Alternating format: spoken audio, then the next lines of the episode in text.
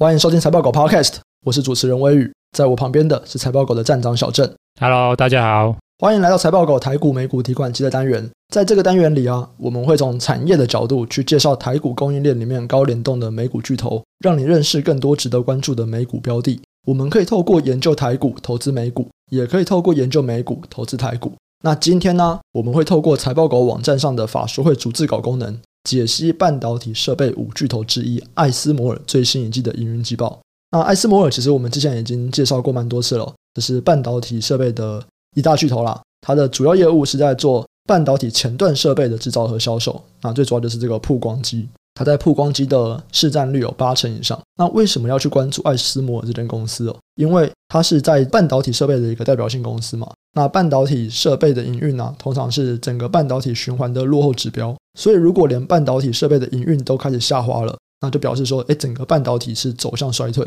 所以，不管是在投资台积电啊、联发科啊、联电的投资人，都应该要关注一下艾斯摩尔的营运状况。那首先呢，我们就先来回顾一下艾斯摩尔这一季的营运表现。它这一季的营收比上一季衰退了二十九趴。那这个表现呢，大概是略高于上一季财测的上缘。那 Gap 毛利率是四十九趴，那这也比上一季减少了五点二趴。那这个表现算是符合公司的上一季财测了。好，所以公司啊，在上一季在给财测的时候，它已经有说明了，就是它有这个收入认列递延的状况嘛。所以本来就有说，哎，那这个样子的话，它这一季可能不会到太好。所以这一季的账面上看起来虽然明显下滑，但仍然是略好于公司原本的预期。那小詹要来说明一下，针对于这一季的这个损益表现，你会怎么样去解读它呢？嗯，其实我觉得没什么好解读的，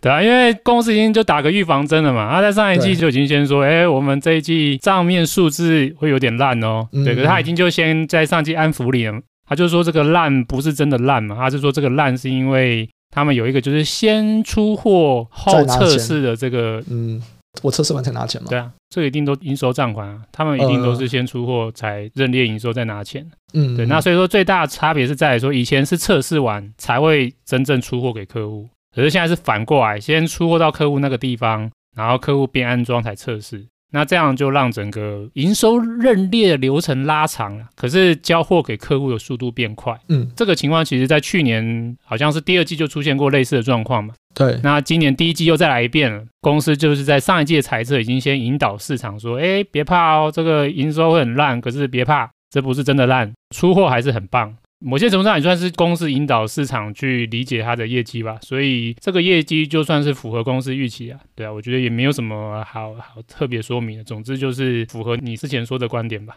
所以第一季看起来就是没什么好聊的，因为 公司就是按照他们说的啦。然后这一季虽然表现不好，可他们也早就跟你说原因了，这样子。对啊，当然如果有什么可以延伸的啦，就是说，哎，其实这个状况我们逐渐看到好像已经不是是艾斯摩尔，因为其实四月二十号。公布季报的公司，其实还有另外一家半导体设备大厂，就是科林研发嘛。嗯，那其实我们看科林研发啊，反而科林研发它在提到它的营运展望啊，嗯，第二季的财测啊，它反而出现了就是营收递延的状况开始加剧的状况。对，所以我们看到就是说，哎，在第一季的时候，这个情况最严重，看的是艾斯摩尔嘛。可是现在看到第二季的话，哎，现在科林研发也开始说，他们交货营收要无法在当季认列这个状况啊，也开始在第二季会变严重。所以这样看起来，我觉得，嗯，不是艾斯摩尔自己本身单一公司有这样的问题，这已经慢慢扩及到是整个产业。那我记得，因为之前在第一季的话，市场有些杂音嘛，就是说对于就是艾斯摩尔这样子的情况是有些狐疑嘛，就是说，嗯。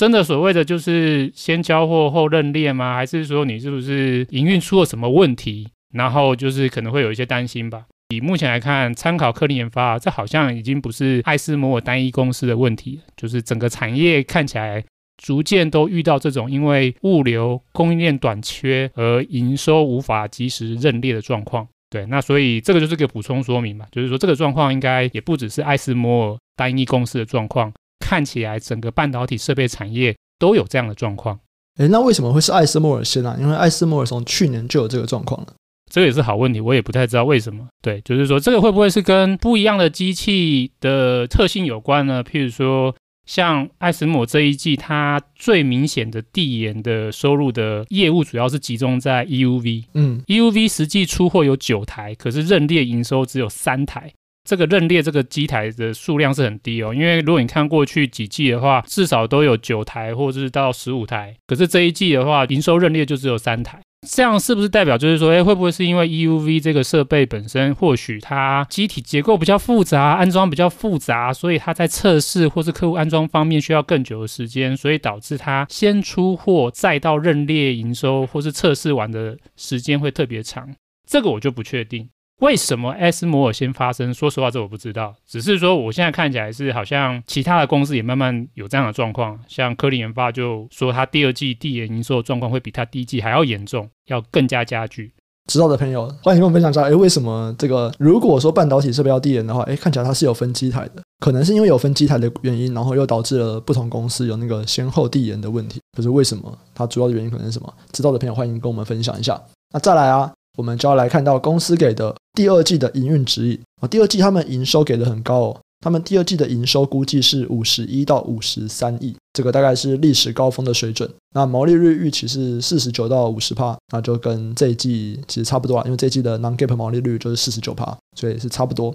那这样子的预测看起来应该还不错吧？对啊，看起来还不错嘛。可是这个也算是公司在引导市场去看他们的营收啊，就是说，哎，你看我这样第二季是不是跟我说一样？你看回来了，别怕，对嘛，回来了嘛，而且还是一个历史高峰水准，好像不错。可是我们要去想，就是说，其实这个 Q 二的营收这么高啊，它有很大的一部分其实就是第一季的递延营收在 Q 二认列，嗯，所以才会金额这么高，嗯，对，所以我们不能够直接把它当成说，哦，Q 二自己这一季。收入就真的这么那么棒，它是有部分是因为第一季的收入加过来，所以第二季的营收才会那么高。哦、嗯，对啊，对啊，所以我我个人的话，其实会推荐大家，如果真的要去看第二季营收的话，我认为是把它跟第一季合计之后，嗯，和去年上半年做比较，嗯，这样子会比较合理，因为这样子就营收是你到底是在第一季认列，在第二季认列这个因素就可以被消除嘛。那如果我们就是看上半年的话，这样算好吗？其实，如果我们这样跟去年上半年的业绩做比较，其实 Y O Y 就只有四趴哦，四趴我觉得很普通，嗯，对，非常的普通。因为如果是以公司或整个产业的说法，目前是完全是明显供不应求嘛，嗯，明显供不应求之下，那你的这个 Y O Y 只有四趴，那我个人觉得，纯粹站在很短期的角度啊，这个数据并不叫做非常棒，嗯，对。那当然，其实对这样不是非常棒样的状况，公司其实就有开始解释嘛。这个主要还是目前是卡在供应链的问题，就是公司从上一季开始就是强调短期整个物流的不顺，加上零组件供应链的短缺，导致他们上半年出货不顺的状况是更加严峻的。其实如果我们看这样第二季的话，大概就这个问题还是持续啊。所以我想，投资人应该会更关心，会是说，好，上半年就是如你所说的，就是 OK，因为供应链不顺的状况，所以你的上半年营收成长很普通。那所以我们应该反而关心说，那下半年呢？到底下半年有没有机会，就是供应链变顺了，你的营收可以开始重新拉升吧？好，我们等一下我们会聊到比较长期的展望嘛。那刚刚先讲了下一季的营收，那还有一个是下一季的毛利率。那因为其实最新第一季的毛利率是比去年第四季还要下滑的，在下一季 Q2，它是说跟第一季会持平，所以其实也是没有去年的旺季来的好嘛。那这样子你怎么看呢？其实公司在这边的话给的说明跟之前没有差太多了，所以我们反而会要去想的是说，上半年不管是营收或者是毛利率，都是受到供应链短缺嘛，或者是一些物流的问题影响。所以，相较于去年下半年而言，算是一个没有表现那么好的一个业绩状况。对，那所以我们反而应该是要去看说，哎，那如果展望下半年呢？展望下半年的话，这个状况还会持续吗？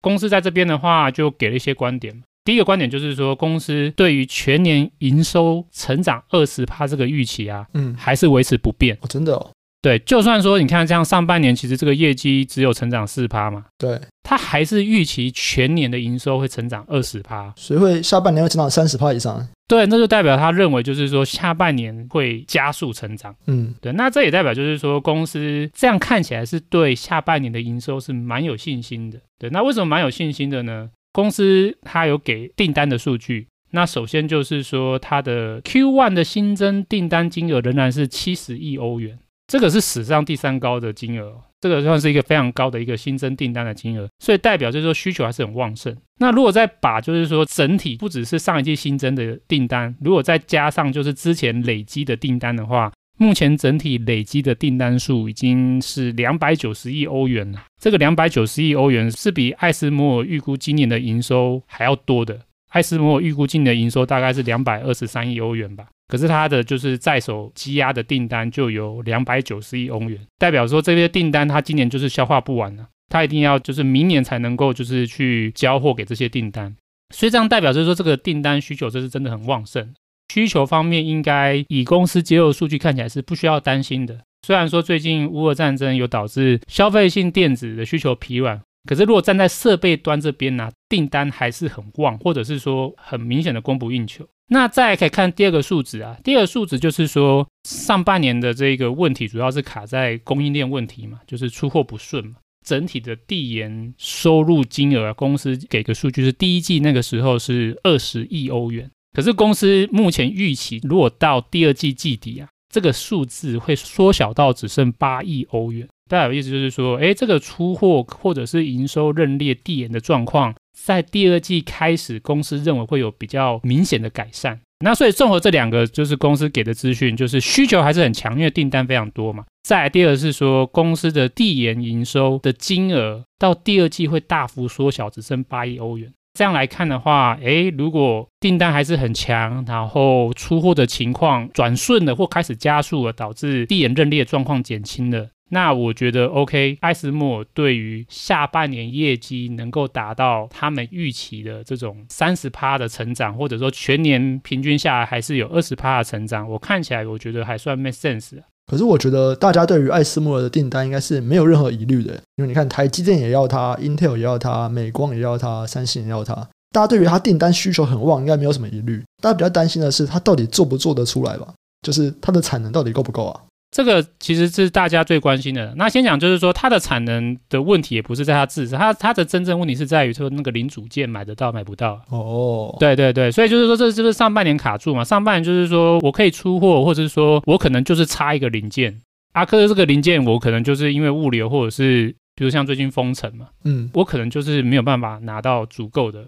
那所以这个就会影响到，就是说它到底能不能顺利出货给客户，然后进而能够就是消化订单。嗯，其实这个东西到目前供应链都还是很担心啊，因为你看我们这个中国封城是四月最严重嘛，对，目前看起来会延续到我假设可能延续到五月多了。昨天不是还有一个那个吗？上海之声。哦，上海之声是什么？就是在微信上面，大家在传了一个上海，就是从之前政府说绝对不用封城，什么我们上海不只是上海，我们是什么中国的经济什么的，我们不可能封城，然后再到后来封城，它是一个上海的一个空景图，然后就是从三月以来一直来的新闻啊，然后他们的一些录音这样，然后听说微信就是一直封，可是这个东西就是全部大家都把它上传到哦区块链上面，然后他们就说这个是一个 Web 三的声音出来了这样，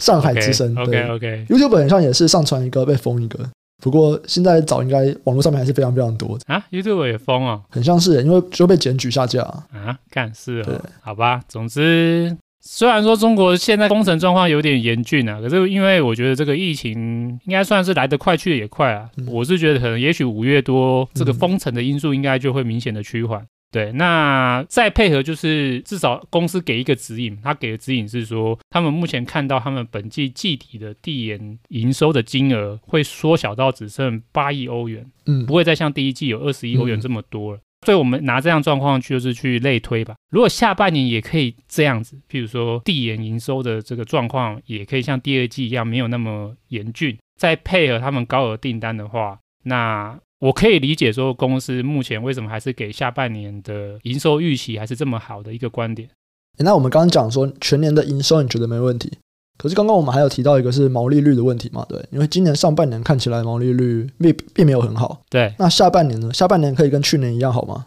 原本公司上一季给的财测是认为说全年的毛利率还是会比去年再提升嘛，主要是因为诶他们有一些高阶机种就是开始出货，可是诶在这一季的话，公司就做个调整啊，公司目前认为毛利率的预期会下调一趴，全年的毛利率只剩五十二趴，主要就是因为提到这个乌俄战争跟中国封城的影响啊。这个乌俄战争、通膨啊、中国封城啊，对于公司的营收的展望，公司都觉得没什么影响。可是反而是在成本端，公司认为说，疫情封城导致他们目前人工成本增加，因为人力就更吃紧。然后战争也导致一些港口啊，就是封锁嘛，或者是航线改变嘛，所以物流的成本也增加嘛。然后再加上说，就是这个什么原料啊或能源都是都是喷爆，所以公司目前的话就觉得，嗯，他们是先抓说可能会带来一趴的负面影响。综合以上，就是公司觉得营收预期不变，可是下调毛利率一趴，所以现在这样子的话，就是全年的毛利率展望是五十二趴，那这样就会比去年的五十二点七趴还低。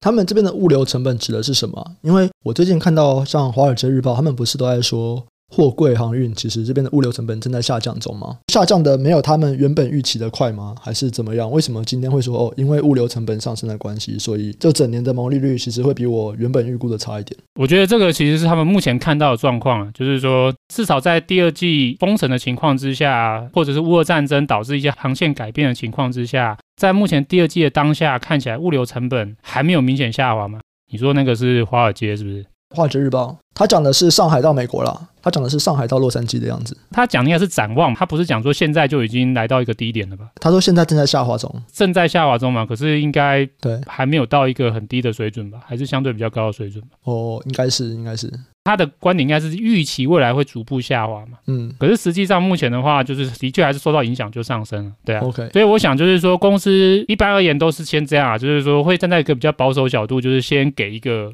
嗯，我觉得对，会受到影响。可是你说会不会就是说，哎，比如说像那个《华尔街日报》，他说的是真的，整个就是运费下滑的预期比原本预期的还要快，那公司会不会再去做调整？那也是有可能。对，那只是说现在一个保守角度啊，就是说公司觉得就是这个通膨啊、战争啊、封城啊，它对于整体的供给面成本就是有影响，就是你要么是人工、物流、原物料，这些都是增加。那你说有没有可能下半年其实通膨降下来，也是有可能啊？虽然没有人知道了，会不会降下来之后，其实没有像公司说的对毛利率影响这么大，也是有可能不知道。只是说站在比较保守的角度，我觉得公司下调这是蛮合理的，或者也是蛮常见的一些公司对于未来业绩的说法的一种先打个预防针的一种方式吧。OK，好，没问题。那么看完这一季以后，我觉得有趣的是，其实在这次的法说会里面啊，大部分的法人对于这一季的关心是相对比较少的，他们更关心的竟然是在比较多年以后，二零二五年的产能状况。九位分析师里面呢，有五位的提问都是跟二零二五的产能状况相关的。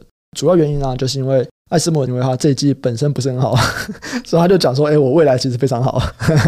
对啊，对啊，我那时候看这个法说会，我看完我第一件事情，我也是不太关心他这一季或下一季在干嘛，嗯，因为我就是最好奇说公司怎么会发表一个，我觉得这个非常乐观啊，说实话，这是非常乐观的一个展望了。他就是讲他的业绩讲得好好的，他突然就天外回来一笔，就是说，哎，我们二零二五年打算大幅上调我们的产能规划。嗯，对，然后我觉得他给的这个数字有几个都觉得这个是非常乐观啊。第二当然就 EUV 嘛，对，然后他这个就是比较小孔径的零点三三 NA 的 EUV，他原本预期它是到二零二五年它的产能会上升到七十台，可是他现在他要把它上调成他希望二零二五年可以到九十台。那除了这种先进制成的 EUV 机台之外啊，另外一个就是 DUV 嘛。DUV 的话，公司上调的这一个状况，我觉得非常的惊人。原本是希望二零二五年整体 DUV 的产能目标可以是三百七十五台。他们现在最新的说法是，他们想要看看能不能够有机会扩大到六百台。哦，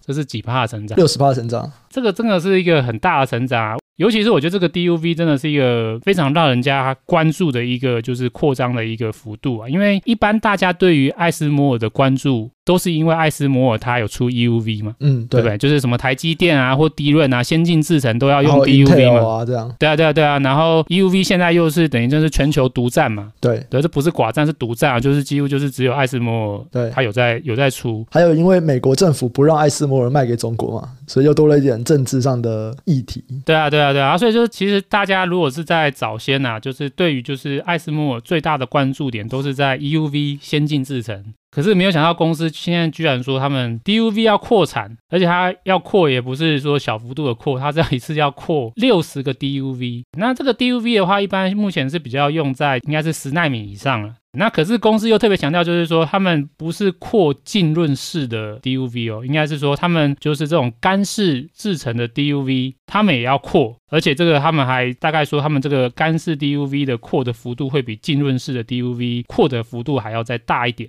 代表就是说公司是瞄准着成熟制程的需求而大幅的调升它的产能扩张的幅度。对我而言呐、啊，我真的会有点吓跳，就是说，哇，你居然对成熟制程的长期展望看得这么好，对，你居然就是要为了成熟制程大幅扩张，所以大概所有的分析师可能都跟我同样的观点嘛，就是看到这个事情，其实对于这一季或今年已经没什么想关注了嘛，因为反正就供不应求嘛，就是供不应求嘛，对不对？那所以大家反而让大家出乎其是说，哇，你竟然对二零二五年之后这么乐观，那到底是发生什么事情？为什么你那么乐观？是发生什么事情？其实公司的观点就是，他们非常看好成熟制程的需求啊。他们认为，就是物联网的这一个需求会对低阶的 IC 需求成长会长线而言，他们觉得就是这个拉动就是会非常的猛，就对了。这个到底是不是合理的呢？其实我觉得，就是这个会是接下来市场对于这个观点有很多两方不一样的观点的一个一个议题啊。因为其实成熟制程真的能不能那么好？说实话，我个人而言呢、啊，我我其实会有点疑问啊，或者说我我自己觉得我目前没有办法判断。可是业界看起来真的都很看好嘛，所以成熟制程的产能真的加了非常非常非常多。目前的话，一般是说短期啊，就是说你说在比如二三二四年，嗯，这个成熟制程的就是产能增加，这个我觉得是 make sense 的。那甚至我们也看到，就是说，因为像今年开始已经开始有成熟制程的这个需求的杂音嘛，对，所以可能也看到，就是说一些短期两三年内的成熟制程的设备需求，也许在今年的拉动就不会那么高了，或者说明年也许会变成比较明显的衰退都有可能。可是今天公司说的不是这两年哦，嗯，公司说的是二零二五年之后哦，二零二五年到二零三零年，他们非常看好这五年的时间，成熟制程的需求还是会蓬勃增加，因此他们觉得他们要先做好准备，把他们的 DUV 产能扩大六成以上，等于说就是现在在扩，然后二零二三、二零二四要出来的那一批还不够，对，他觉得还不够，他觉得就是我必须要为了就是未来的二五年到三年之间，我要先预做准备。说实话啦，以我目前的能力，我有点难评估，就是说这么长一个时间点，物联网的发展是不是能够真如公司所说的这么蓬勃？我有点难判断，或者说其实我有一些质疑啊。嗯嗯，对。可是不管怎么样，就是说公司它现在已经先给一个市场一个非常大的一个前景的一个展望了。嗯嗯。所以我觉得，如果你今天是看好艾斯摩尔长期发展的投资人呢、啊？你除了像先前一样，你要关注先进制程的状况嘛，像台积电的状况，像 Intel 它的五奈米之后的状况，或者是像三星的代工状况之外，你接下来还要再回头关注成熟制程的需求，因为公司它已经预告，它在接下来二零二五年，它要大幅的扩张它成熟制程的设备的产能。它是二零二五年才要开始扩张吗？还是二零二五年就会到位啊？他希望二零二五年就要到位哦。这代表就是公司觉得我必须要提前让产能到位，要不然我会来不及。嗯嗯，这等于就是一个法说会内容，公司已经引导大家去关注二零二五年非常乐观的一个就是引导状况了。嗯嗯嗯。说实话，我觉得的确就是，如果我们今天看今年、明年甚至后年吧，供不应求这个状况，我觉得可能是目前。业界的一些共识吧，因为其实不只是艾斯摩这样认为，其实科林研发他在法说会其实对于明年的展望或是订单状况，他们也是觉得会是供不应求的。可是看到二五年之后，成熟制程的需求会增加的这么大，那我觉得整体设备业，我目前看到就是艾斯摩尔就是最为乐观的，一 一家，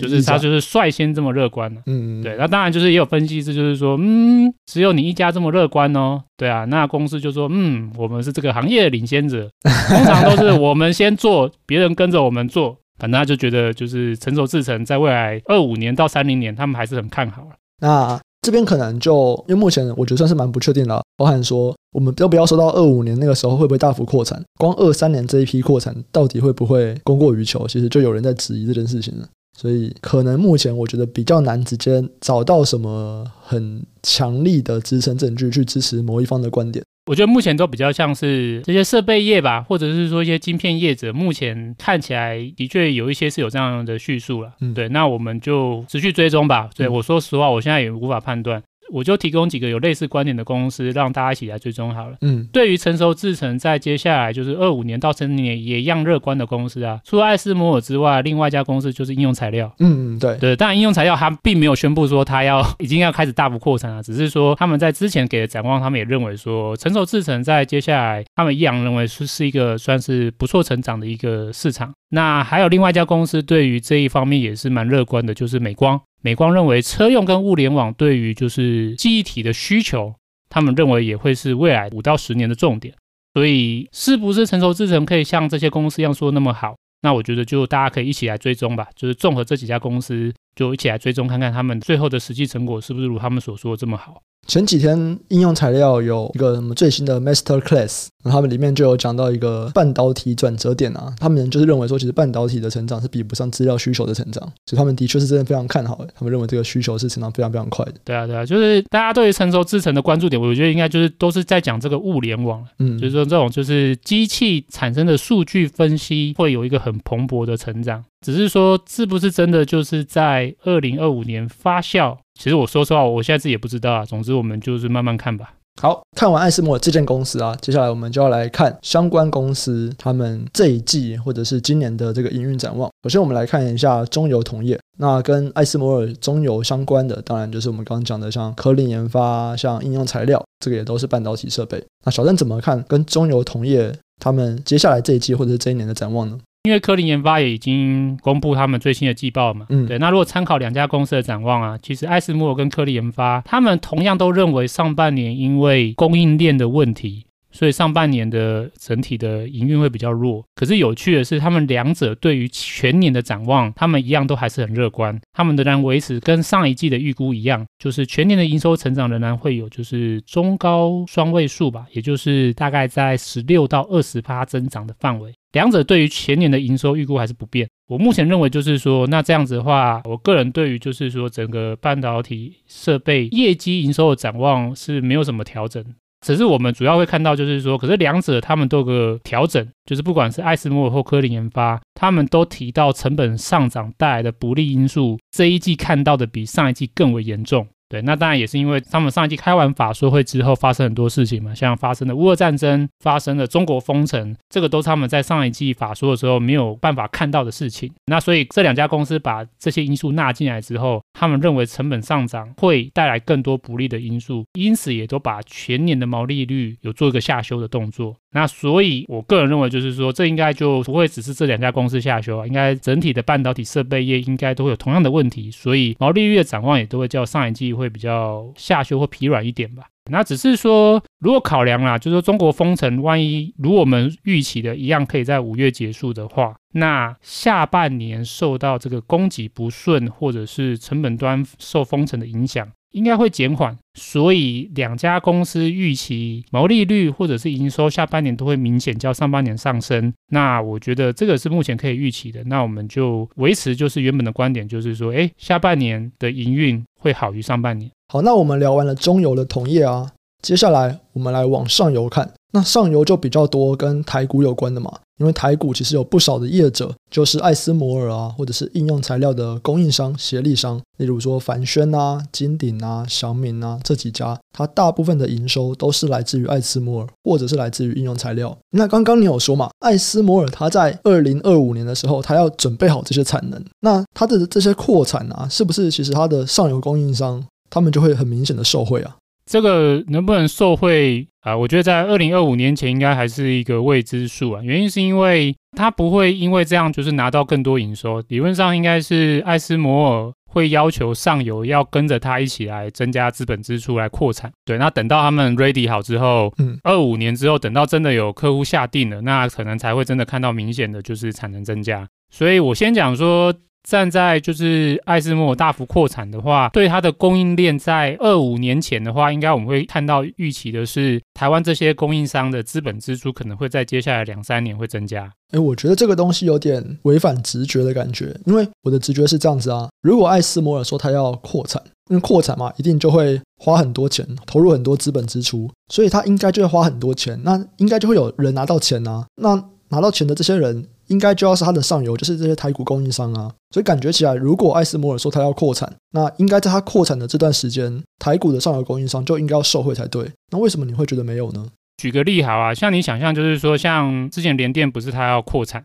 那他扩产的话，是不是他客户希望他扩产，对不对？那所以呢，很多客户就是说，哦，好啊，我我也希望你扩产。可是因为联电他觉得就是说，哦，这个我扩产对我的资金压力很大嘛。所以联电会要求可能要预付款，嗯，你要先预付我钱，然后这样来指引我去扩产，嗯，对。那这个预付款其实反映在公司的财务报表上面，它是反映在资产负债表，就是说，OK，你的这个资产负债表里面，你的多了一个就是预付款项，可它不会反映在损益表啊。所以你的意思是说，如果艾斯摩尔它扩产，那其实是像它的供应商，他们会多一个预付款，但是不会日内营收吗？如果说今天上游想要得到更多保障的话，嗯，他应该会像联电这样，就是说，OK，我希望你艾斯摩尔可能也支付我一些预付款吧，嗯、当做我要花钱去盖厂，我要钱嘛，嗯，对不对啊？我盖钱，我有无法回收的风险嘛，那你可能要先预付我一些资金，让我来去做扩产。可是实际上，真的要真的能够就是反映在你的就是营运业绩上面的话，还是要真正就是最终最最终这些客户下单有买设备，那个时候这个实际的产能开始被运用到了，才会就是真的就是反映在它的业绩上面。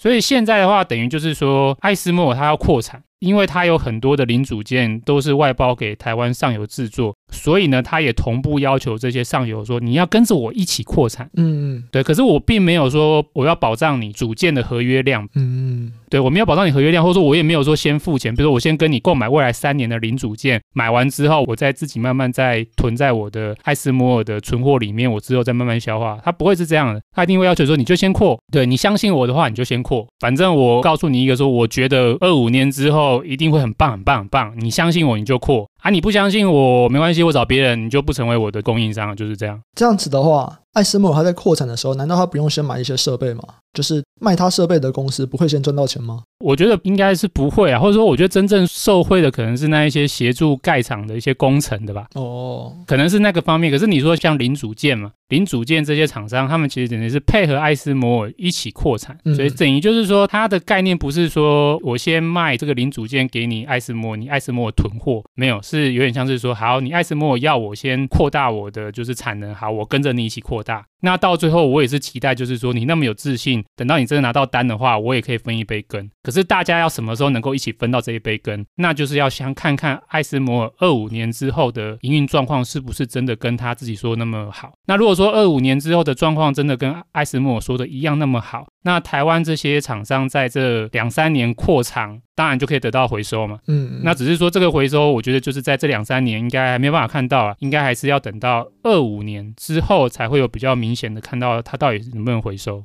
好，所以我这边稍微的统整一下，就是这些台湾的上游厂商啊，其实他们比较像是在提供艾斯摩尔或者是提供应用材料，他们在制造设备的时候所需要的零组件。也就是说，当艾斯摩尔在扩产的时候，艾斯摩尔说他二零二五年他可以去生产更多机台嘛，那他就会跟台湾的这些上游的供应链说：“那你们也要先扩产准备好，到时候我才有足够的零组件让我去生产这些机台。”所以在艾斯摩尔准备产能的这个过程中，他不需要先去跟上游拉货，他是等到他实际要把这些产能全部放出来了，那他才会需要比较多的零组件。对啊，没错啊，就是等到最后真的有订单了，那这些上游供应商才能真正受惠得到更多的零组件的订单。那如果是这样子的话，我们说这些公司可能要到二五年以后。实际看到艾斯摩尔的订单状况，才有机会跟着艾斯摩尔一起这样成长。那你会怎么样看他们很短期？比方说，我们就看今年的表现呢？如果比较短期的话，我觉得应该跟他们下游的客户的状况有点亦步亦趋啊。对，那因为如果我们看艾斯摩尔跟科林研发，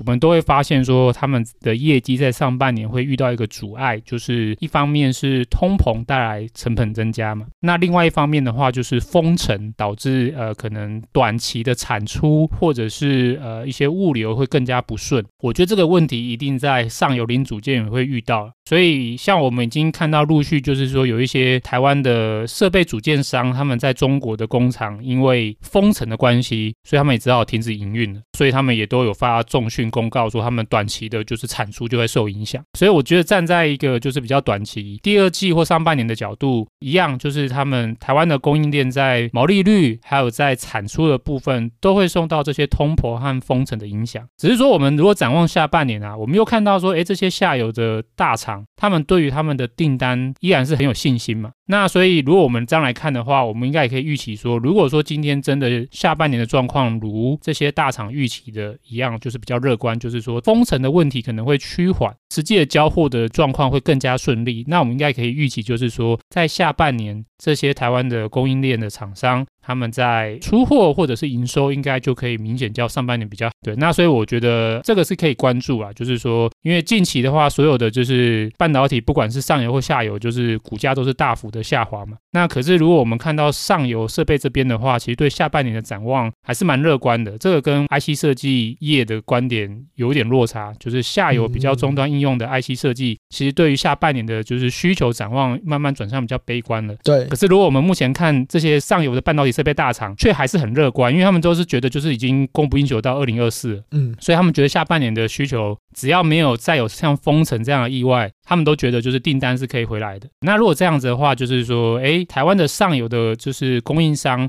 下半年的业绩有可能不错，那现在会不会是一个不错的时机点？这个大家可以想一下。当然还要考虑实际的估值啊，因为这些公司在去年很多也是上涨很多。那现在这样回跌之后，它到底股价有没有到便宜？这个可以去思考。那总之就是说，综合整体来看的话，就是我觉得这是一个半导体目前一个比较特别状况，就是下游很冷，IC 设计这边对下半年的展望有点冷，可是上游还是很火热。嗯，对。那大家可以持续关注这两者的就是差异就对了。好。所以以上啊，就是我们在讲台股上游供应链这边的状况，一部分也算是现在整体股市的估值其实都在往下调嘛，对？大家都担心通膨啊什么的，所以其实大部分的股票都在跌。但是如果我们就是看上游的供应链设备厂商来讲，其实像他们现在手上订单都还不错啊。那到二零二三年的时候，目前的这个订单都还算是满满的，所以在业绩表现上面应该可以有还不错的表现。那就是再回到估值来看，说，哎，那现在是不是一个合理的机会？那以上啊，就是我们这一次看完这个艾斯摩尔法说会主计稿的一些观点。那如果有兴趣的朋友啊，也都可以上财报狗网站去搜寻艾斯摩尔。